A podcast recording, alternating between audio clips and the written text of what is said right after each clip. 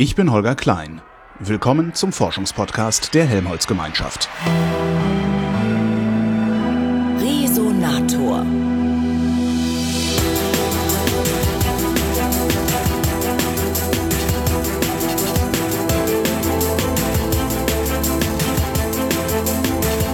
Ich bin am Helmholtz-Zentrum Berlin für Materialien und Energie, dem HZB bei Ina Helms. Die ist Pressesprecherin und Leiterin Kommunikation des Ganzen. Hallo. Hallo. Ihr seid die mit dem Atomkraftwerk, ne? Atomkraftwerk, jetzt bist du der Nächste, der das sagt. Ich bemühe mich anderthalb Jahre hier zu erklären, was uns äh, unseren Forschungsreaktor von einem Atomkraftwerk unterscheidet. Das scheint noch nicht so richtig gut angekommen zu sein. Was unterscheidet denn euren Forschungsreaktor von einem Atomkraftwerk? Ist kleiner. Sehr viel kleiner. Äh, das hat aber auch Auswirkungen auf die Bauweise. Äh, mhm. Vor allen Dingen, weil wir eben dafür optimiert sind, nicht die Wärme und die Energie zu gewinnen, äh, die bei der Kernspaltung entsteht, sondern wir wollen einzig die Neutronen haben. Das heißt, wir fischen die Neutronen raus, die bei der Kernspaltung entstehen.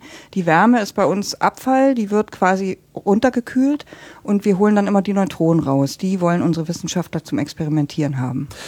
Und mit der Wärme macht ihr gar nichts? Nein. Also könnte man doch eigentlich super noch die Bude mit beheizen, oder nicht? Könnte man, wollen wir aber nicht, äh, dann wären wir ja ein Atomkraftwerk. So, das ja. genau äh, sind wir nicht. Wir sind eben der Forschungsreaktor und äh, wir würden uns äh, einige Vorteile dadurch natürlich auch kaputt machen. Denn äh, der Vorteil ist, dass wir eben bei 40 Grad, alles findet bei Raumtemperatur Mhm. statt. Wir haben keinen Druckbehälter.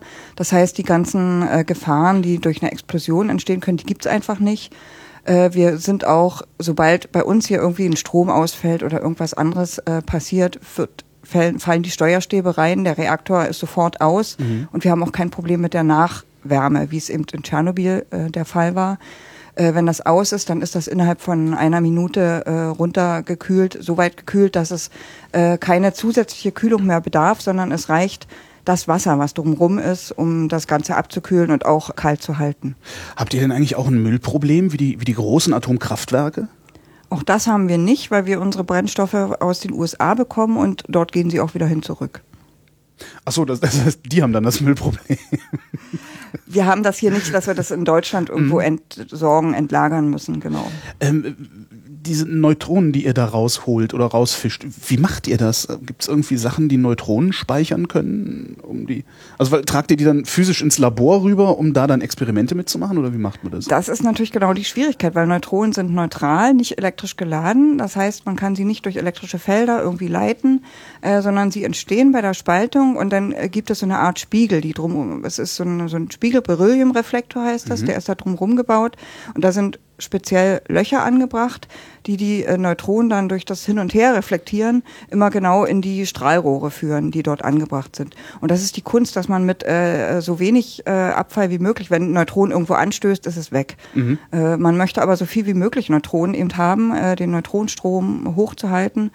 Und die gehen dann eben durch die Strahlrohre über die Neutronenleiter, das kann man sich wie Lichtleiter vorstellen, zu den Experimenten. Und die Neutronenleiter, die haben wir gerade in dem letzten Upgrade, was äh, über anderthalb Jahre, anderthalb Jahre, ja, so relativ lange lief, haben wir die Neutronenleiter komplett erneuert, mit einer neuen Superspiegelbeschichtung versehen. Und das hat dazu geführt, unter anderem, da hast du noch ein paar andere Sachen gemacht, dass wir einen fünffach höheren Neutronenstrom am Ende des Experiments haben. Was natürlich gut ist, wenn man vergleicht, äh, man dreht einen Wasserhahn auf und, und man will nicht dann nur ein kleines Geblubber haben, äh, sondern man möchte einen kräftigen Strahl haben. Und wir haben das eben gemacht, ohne die Leistung am Reaktor zu erhöhen. Die ist nach wie vor äh, 10 Megawatt. Und wir haben trotzdem einen bis zu fünffach höheren äh, Strom jetzt an den Instrumenten. Trotzdem schaltet ihr ihn jetzt ab, endgültig, oder? Na, jetzt ist übertrieben 2020. Okay. Also wir sagen, wir haben uns frühzeitig dafür entschieden, wir haben die Weichen gestellt, weil wir uns auf den, den Schwerpunkt Energieforschung ausbauen wollen, den wir ja jetzt schon auch äh, machen, Solarenergie, Solarbrennstoffe, können wir nachher nochmal drüber sprechen. Und da haben wir jetzt gesagt, wir äh, richten uns frühzeitig auf die neuen Entwicklungen ein. Es sind noch Generationen von Doktoranden, die jetzt bis 2020 äh, noch daran arbeiten können. Wir haben äh, die Instrumente nochmal wirklich auf einen Top-Stand gebracht, damit die Wissenschaftler wirklich bis zum Schluss äh, hervorragende Arbeitsbedingungen vorfinden, hervorragende Instrumente und der Reaktor natürlich auch sicher betrieben wird bis zum Schluss. Und wenn ihr den dann abgeschaltet habt, gibt's dann überhaupt noch so ein Ding irgendwo, wo die, wo die jungen Doktoranden hin können oder war's das dann? Also kümmern wir uns dann, die, kümmert sich die Gesellschaft dann um andere Dinge als um Neutronen, die durch irgendwelche Es gibt noch in München den Forschungsreaktor mhm.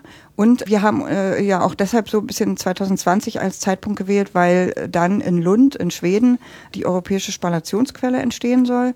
Das ist eine neue, eine modernere Art, Neutronen zu erzeugen und wir gehen eben da auch davon aus, dass die Nutzer dann nach Schweden gehen an die neue Quelle und deshalb in Berlin der äh, Reaktor dann wissenschaftlich sozusagen aus wissenschaftlichen Gründen dann abgeschaltet wird.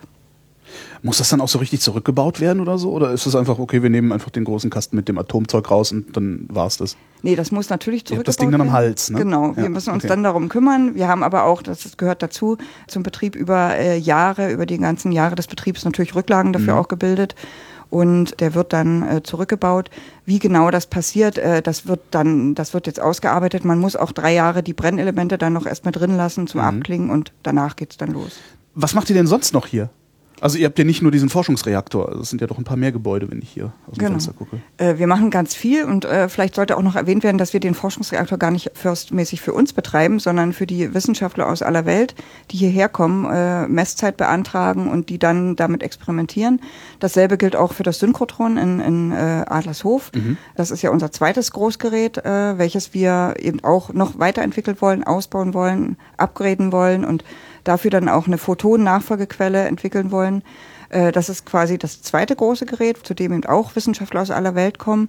Und wir selber natürlich auch sowohl mit Neutronen als auch mit den Photonen forschen. Und wir machen hauptsächlich jetzt eben auch Materialforschung, Energieforschung. Und der Bereich Energieforschung, erneuerbare Energien, das ist eben auch das, was wir ausbauen wollen, verstärken wollen, auch jetzt schon ausbauen und nach 2020 dann noch mehr. Gibt es denn da eigentlich noch viel zu forschen? Also Gehst du davon aus, dass wir noch noch eine Möglichkeit finden, äh, ich sag mal, Energie aus Sonne zu erzeugen, die uns noch nicht über den Weg gelaufen ist? Ganz viel gibt es da noch zu forschen. Zum Beispiel ist ja das, äh, das ganze Speicherproblem noch ungelöst. Hm. Sonne scheint eben äh, nur am Tag und auch nicht immer, äh, wie wir wissen und äh, man braucht Strom auch nachts und insofern muss sowohl die, das Speicherproblem über eine kurze Zeit, nämlich über mehrere Stunden gelöst werden, als auch über eine längere Zeit, dass man über äh, auch über Transportwege, dass man den Strom länger äh, längerfristig speichern und auch dahin transportieren kann, wohin er dann gebraucht wird. Und da gibt es noch sehr viel zu forschen dran. Gerade bei den solaren Brennstoffen auch, die ganze Mobilität, das ist noch ein zweiter Bereich. Äh, da gibt es noch viel dran zu forschen. Auch bei, den, bei der Photovoltaik, das ist ja auch nur ein Bereich. Es gibt ja äh, die Möglichkeit, äh, Energie zu erzeugen, nicht nur mit Photovoltaik, sondern auch mit äh, Solarthermie zum Beispiel. Das machen wir nicht. Aber äh, mit Photovoltaik, da arbeiten wir an, an Dünnschichtmaterialien.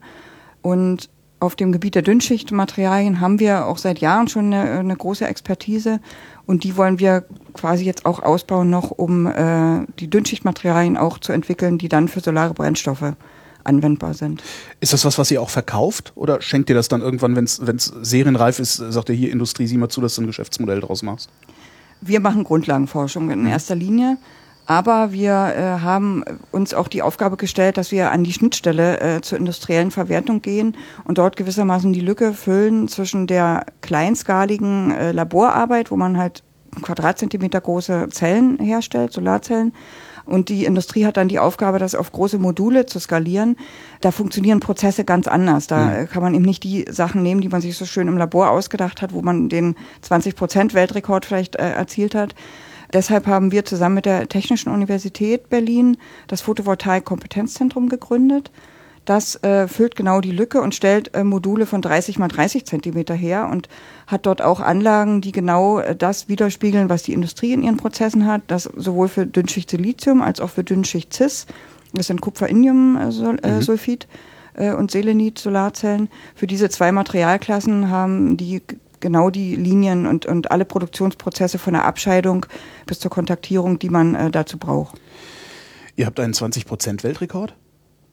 Das war jetzt ein Beispiel. Also so. Also mit den Weltrekorden, da muss man immer ganz genau gucken. Das sind äh, immer pro Material. Dann, wenn einer sagt, er hat einen Weltrekord irgendwo erzielt, dann ist es mit einem bestimmten äh, fotoaktiven, also Absorbermaterial auf einer bestimmten, entweder auf Glas, okay. auf Folie, auf sonst was. Der heißeste 27. Juni seit Aufzeichnung der Temperatur in Berlin wann sie durch einen Mann.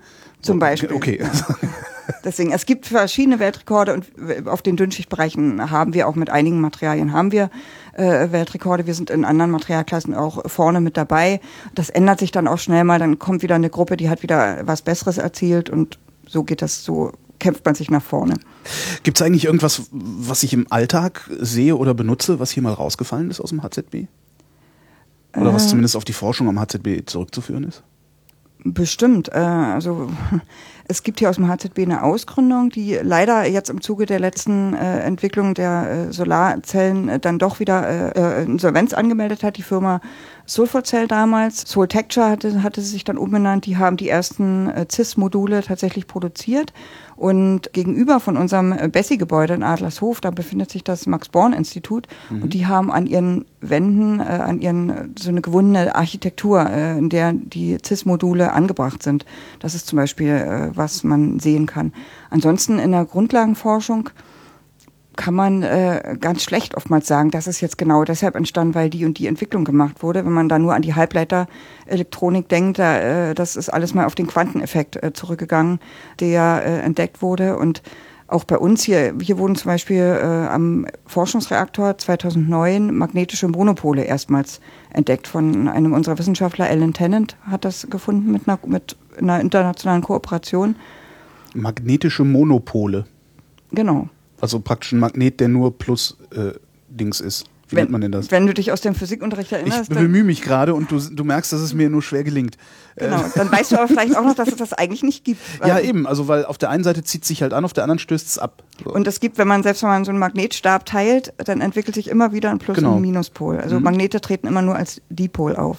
Und die Gruppe von Alan Tennant hat eben experimentell gefunden, dass es so Stoffe gibt, also äh, dass das eine Eigenschaft in bestimmten Materialklassen ist, dass so Quasiteilchen entstehen äh, da drin, die praktisch einem magnetischen Monopol entsprechen. Was forscht ihr denn gerade aktuell? Aktuell eben, also an den Dünnschichtmaterialien mhm. forschen wir aktuell, aber äh, wir äh, haben am, gerade am Bessie auch Arbeitsgruppen, die sich mit moderner Speichertechnologie beschäftigen. Das heißt, äh, man äh, versucht magnetische Eigenschaften oder Quanteneigenschaften wie Spineneigenschaften zu benutzen, um Schaltzustände von, von Ja oder Nein, wie man es aus der Halbleitertechnik mhm. kennt, äh, herzustellen. Da gibt es Arbeitsgruppen, die ganz äh, super Arbeiten machen. Topologische Isolatoren, wenn ich das mal nur als Wort hier reinwerfen kann. Das ist was, was hier untersucht wird. Was sind äh, denn topologische Isolatoren? Das habe ich befürchtet. Ja, dass na, die Frage da, jetzt du ja nicht, also da. Äh, äh, das ist echt eine Frage, die kann man jetzt auch nicht so ganz äh, einfach Das heißt, ich muss zum Bessie fahren. Genau, da musst du zum Bessie fahren, dir das dort erklären lassen. Aber wir arbeiten zum Beispiel auch an Nanobeschichtungen, äh, die eben auch, mit denen man auch äh, Solarzellen effektiver machen kann. Zum Beispiel um, um den Blendeffekt zu reduzieren oder äh, die Absorption des äh, Sonnenlichts noch besser zu machen. Da gibt es auch verschiedene Gruppen, auch Nachwuchsgruppen, die wir gerade gegründet haben, die sich damit beschäftigen.